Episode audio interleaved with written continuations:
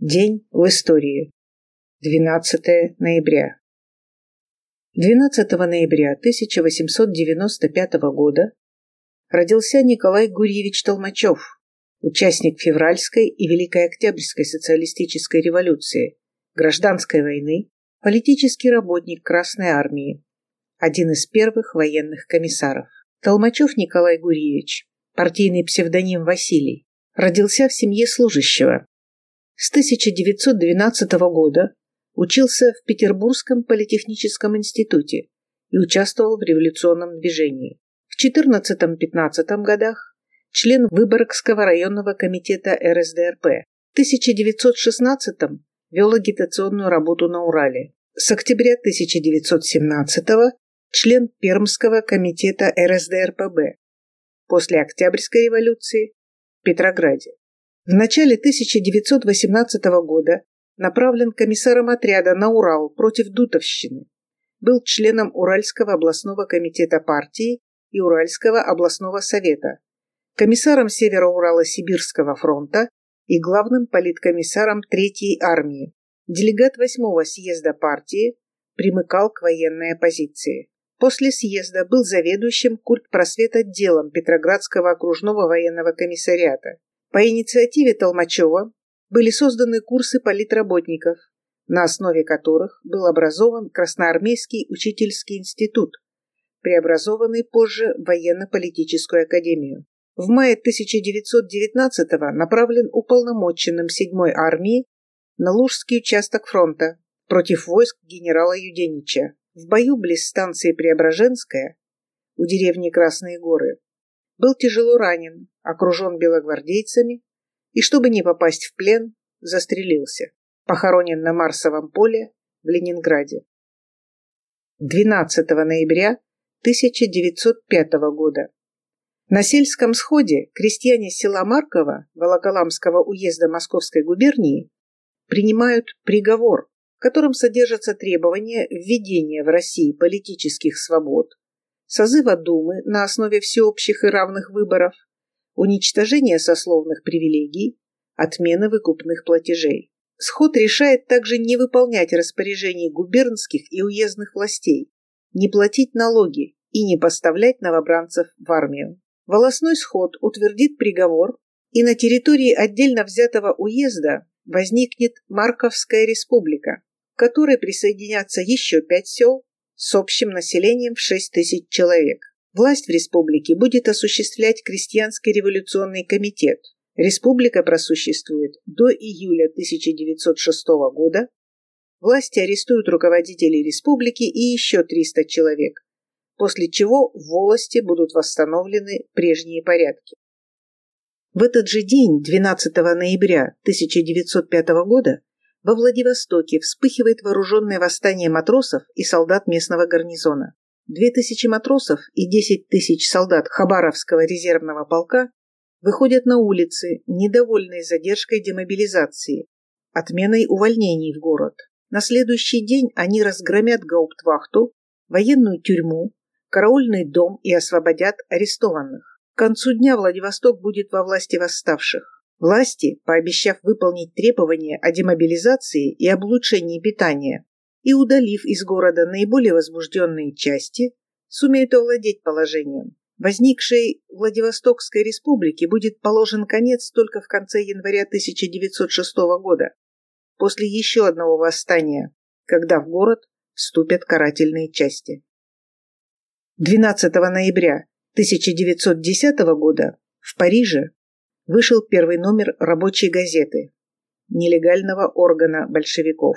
Рабочая газета выходила в Париже с 30 октября 12 ноября по новому стилю 1910 по 30 июля 12 августа 1912 всего вышло 9 номеров.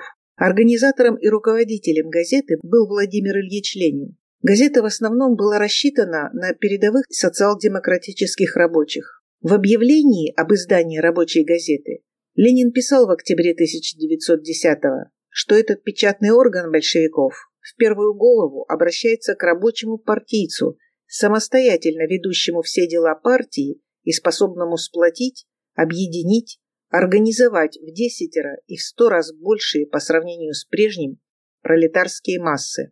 Это, по выражению Ленина, новый тип социал-демократа, рабочего партийца, которого рабочий класс выдвигает на место руководителя интеллигента. Ленин подчеркивал, что рабочая газета выходит как фракционное издание большевиков. По инициативе Ленина за границей в ряде городов – Париже, Лондоне, Льеже, Нанси, Цюрихе, Верпе, Антверпене, Копенгагене, Стокгольме и других – были созданы кружки содействия рабочей газете, сыгравшие большую роль в сборе средств на издание газеты и в транспортировке ее в Россию. Благодаря усилиям Ленина рабочую газету стала получать обширную корреспонденцию из России от рабочих и местных партийных организаций. Постоянные отделы газеты «Рабочая жизнь», «Из партии», «Письма с мест», «Политическое обозрение», «Тюрьма и ссылка», «Отчеты рабочей газеты», «Иностранная жизнь», «Почтовый ящик». До марта 1912 года Газета выходила сравнительно регулярно, один раз в два месяца. Между выпуском номер 8 и номер 9 прошло 4 месяца. Рабочая газета вела борьбу за притворение в жизнь решений Пятой общероссийской конференции 1908 года об использовании большевиками возможностей легальной работы в массах за восстановление и укрепление местных партийных организаций против ликвидаторства справа и слева. Газета скрывала реакционную сущность политики самодержавия, контрреволюционность либеральной буржуазии, освещала бедственное положение пролетариата, рост эксплуатации, увеличение количества несчастных случаев на производстве, эпидемии в рабочих казармах, гонения на профсоюзы и так далее. В рабочей газете было напечатано 11 статей Владимира Ильича Ленина. Уроки революции, Толстой и пролетарская борьба, начало демонстраций, что делается в деревне, Иван Васильевич Бабушкин, памяти коммуны и другие. В рабочей газете публиковались корреспонденции Семашко, Джапаридзе, Гопнер. Статьи Ленина, а также письма рабочих, местных партийных организаций, сделали рабочую газету популярной в среде партийных работников на местах. Газета имела широкое распространение. Ее читали не только в Петербурге и Москве, Киеве и Тифлисе, но и в Нарымском крае, Иркутской и Тобольской губернии. Пражская конференция января 1912 года отметила заслуги рабочей газеты в деле защиты партии и партийности и объявляла ее официальным органом ЦК РСДРП большевиков. 1917. 12 ноября Владимир Ильич Ленин пишет и посылает от имени Совнаркома радиограмму всем, всем о переходе власти к Советам. В этот же день предписанием наркома просвещения Луначарского Зимний дворец и Эрмитаж были объявлены государственными музеями. И в этот же день установлена советская власть в Воронеже и Гомеле. В Москве юнкера нарушили перемирие и возобновили военные действия. Тогда же, 12 ноября 17 года, Гатчину покинул нелепо переодетый Александр Федорович Керенский. А 12-13 ноября установлена советская власть в Смоленске. 1918 год. 12 ноября 18 года советские войска освободили Воткинск. 1919. 12 ноября 1919 года в Иркутске различными правосоциалистическими группами был создан подпольный политический центр во главе с эсером Флорианом Федоровичем. И в этот же день Колчак вслед за своим правительством покинул Омск. 1920. 12 ноября 1920 года Совет народных комиссаров принял декрет о создании при Наркомпросе главного политико-просветительного комитета республики с целью объединения всей политическо-просветительной работы и сосредоточения ее на задачах экономического и политического строительства. Основной задачей глав политпросвета стало руководство государственной пропагандой коммунизма, укреплением связи просвещения и политикой среди взрослого населения. 1923 год. 12 ноября этого года третья сессия Центрального исполнительного комитета СССР постановила, государственный флаг Союза СССР состоит из красного или алого полотнища с изображением на его верхнем углу у древка золотых серпа и молота, и над ними красной пятиконечной звезды, обрамленной золотой каймой. 12 ноября 1939 года третья внеочередная сессия Верховного Совета Белорусской Союзной Советской Республики постановила принять Западную Белоруссию в состав Белорусской Советской Социалистической Республики и воссоединить тем самым белорусский народ в едином белорусском государстве. Обе территории, Западная Белоруссия и Украина, до 28 сентября 1939 года входили в состав польского государства по итогам Рижского мирного договора 1921 года. Западная их граница была практически полностью восточнее линии Кирзона, рекомендованной Антантой в качестве восточной границы Польши в 1918 году. 1942. 12 ноября 1942 года в ходе битвы за Кавказ в районе города Орджоникидзе, ныне Владикавказ, советские войска разгромили группировку первой немецкой танковой армии. В этот же день началась операция «Антифриз». В районе Сталинграда в 1942 году морозы ударили рано.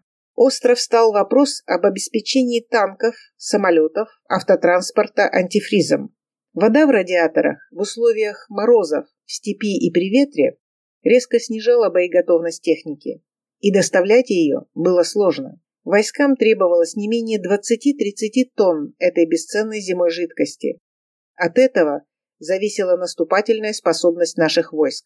Запасы антифриза были под Москвой, но как перебросить их в кратчайшие сроки, авиаторы предложили перевести антифриз с помощью грузовых планеров.